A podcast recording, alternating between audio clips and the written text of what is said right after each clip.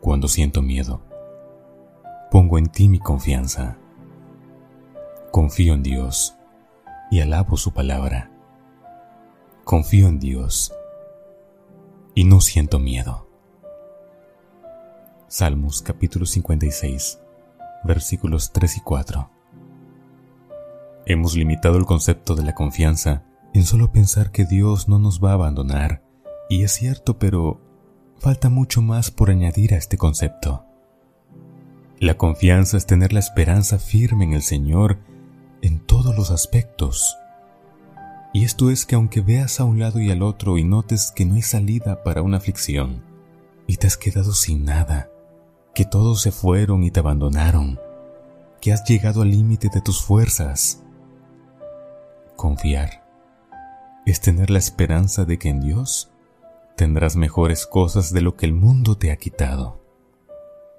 Muchas veces habremos de aceptar que a veces no tendremos a ciertas personas para siempre a nuestro lado, que deben partir. Y confiar en Dios es que a pesar de todo lo adverso que vivas, tienes felicidad en el corazón, porque sabes que el Señor obrará, nunca tarde ni temprano. Lo hará cuando tenga que ser, porque el Señor reserva los mejores tiempos porque Él es quien mejor sabe cuándo es propicio mostrar su grandeza ante nuestros ojos.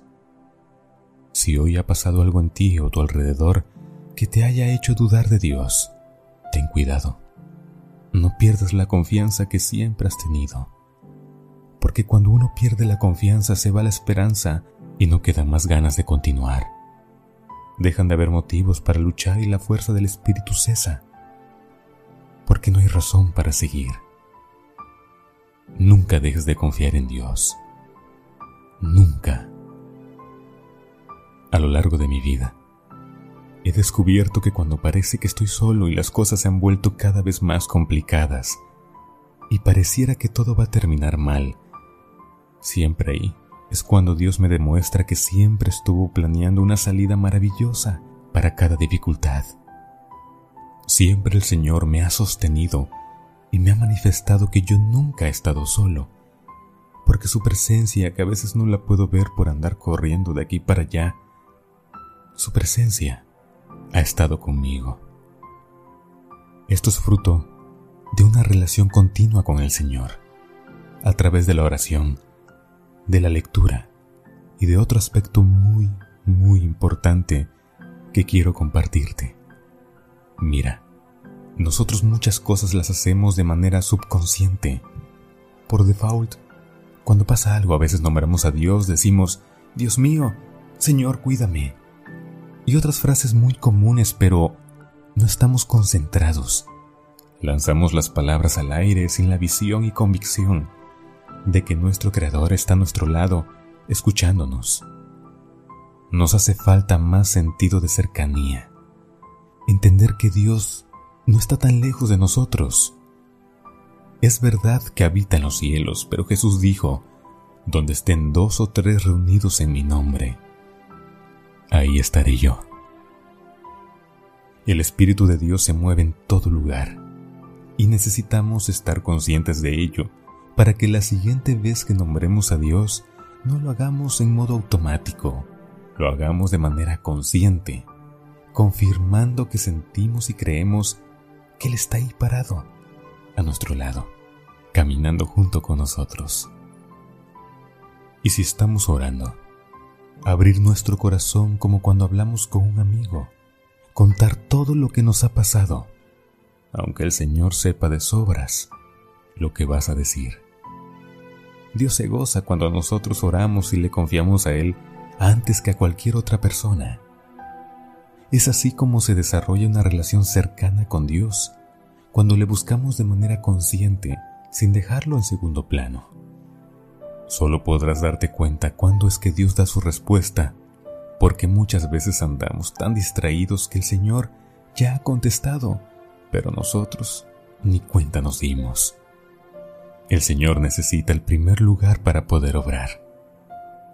Déjame ilustrarte con este relato.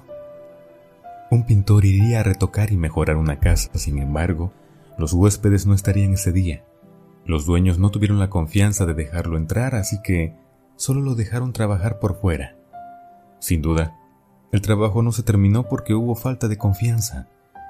Pero si hubiera confianza, los dueños le darían las llaves de la casa y el buen pintor decoraría y cambiaría el interior del hogar. Dios necesita las llaves de tu corazón para poder obrar, y solo las tendrá cuando tu confianza esté puesta en Él. De otro modo, el trabajo quedará a medias, como el de aquel buen pintor. Hoy la respuesta está en tus manos. ¿Deseas confiar en Dios y dejarlo que cambie tu vida? ¿O vas a continuar igual y solo cambiarás los aspectos externos de tu vida?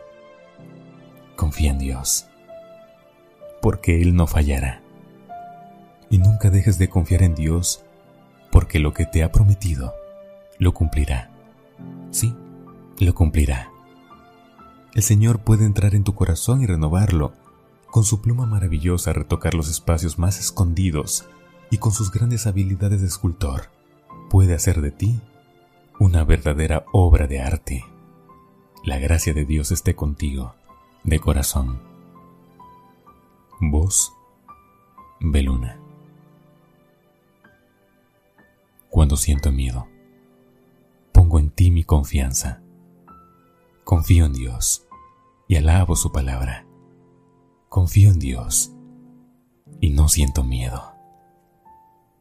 Salmos 56, versículos 3 y 4.